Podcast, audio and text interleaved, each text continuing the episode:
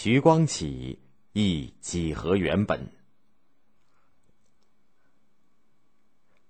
明朝万历后期，南方的倭寇虽然平息下去，北方后金的势力却越来越厉害。一些忧国忧民的读书人纷纷研究救国救民的学问，徐光启就是这样一个读书人。徐光启生在上海，他出生的时候虽然没有遇上倭寇的祸乱，但是倭寇几十年的骚扰在江南民众中仍然记忆深刻，难以抹去。徐家就是被倭寇抢劫以后，又被倭寇一把火烧得精光的。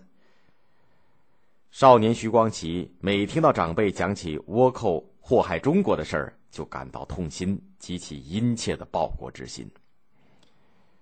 徐光启读书很刻苦，喜欢联系实际，有的时候还自己下田种庄稼、蔬菜。公元一五九七年乡试的时候，他的试卷初审时遭到淘汰。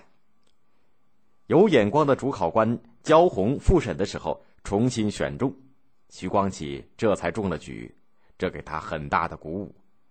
七年之后，徐光启考中进士，在翰林院做庶吉士，继续深造。当时一般读书人读的都是儒家的四书五经，学习孔子、孟子、朱熹的思想。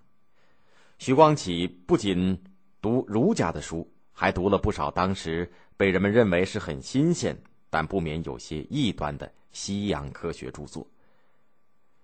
公元一五八二年，意大利天主教传教士利玛窦来到澳门，后来经过广东南京。公元一六零零年到北京。受到明神宗的召见，皇帝对他进献的自明钟很有兴趣，赐给他财物，同意他住在北京。他在中国生活了近三十年，学会讲汉语，读儒家的书，写文言文章，与许多读书人交上朋友。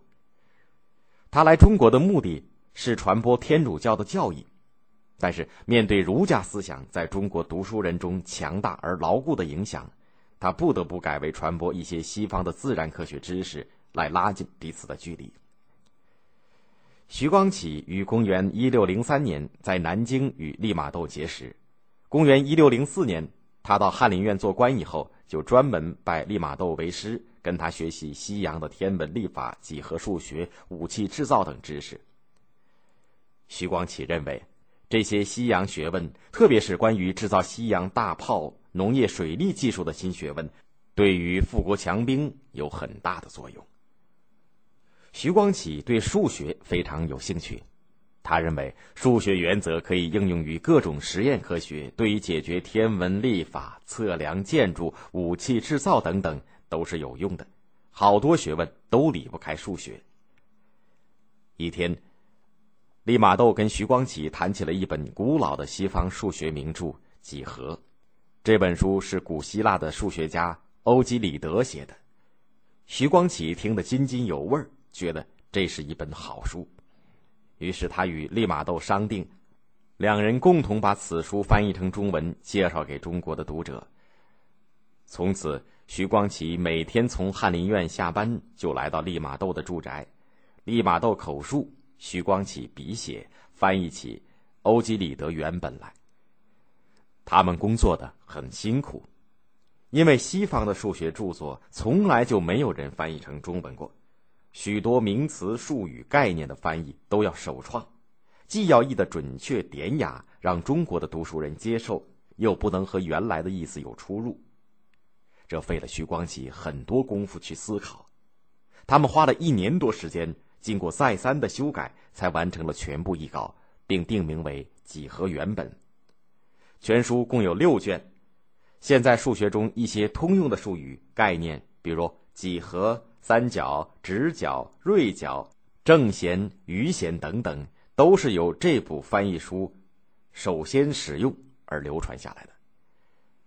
徐光启后来还翻译过介绍西方水利的著作《太溪水法》。徐光启研究学问，不停留在书本上。他很重视科学实验和生产实践。公元一六一九年，他辞掉官职，闲住在天津，就自己买了块田地搞种植实验。有一年，他的一个朋友从福建来，给他带来好多株甘薯的秧苗，说是从国外传过来的，在福建种的很好，可以吃，是救灾的好作物。他正好回到上海老家居住，就在自己的地里试种，精心培养，终于获得了很好的收成。他很高兴，写了一本甘薯书，介绍它的用途与耕作方法，在江浙各省推广开来。但徐光启的眼光始终关注着北方的战争和国家的兴亡。公元一六一九年，明军在萨尔浒大败的消息传来，满朝文武议论纷纷，有的主张大量征兵，有的主张增加粮饷。徐光启挺身而出，几次向明神宗请求，让他按照新方法训练一支精兵到前线去杀敌报国。明神宗给他升了官职。派他到通州练兵。徐光启很兴奋，他又提出新的报告，详细说明具体的练兵方法。可是，他的练兵衙门成立以后，没有兵员，没有饷银。他不断的打报告到兵部要人要钱，最后总算要到了一点饷银和几千新兵，却都是老弱病残，能上阵的不多。徐光启灰了心。不久就因病辞去了有名无实的练兵差事，回到老家。但是辽东形势日益严峻，又让徐光启坐不住了。他再次上书请求大量铸造西洋大炮，以加强防守力量。明神宗有些心动，要用他，可是兵部尚书跟他意见不合，其他官员也攻击他，他的希望又落空了。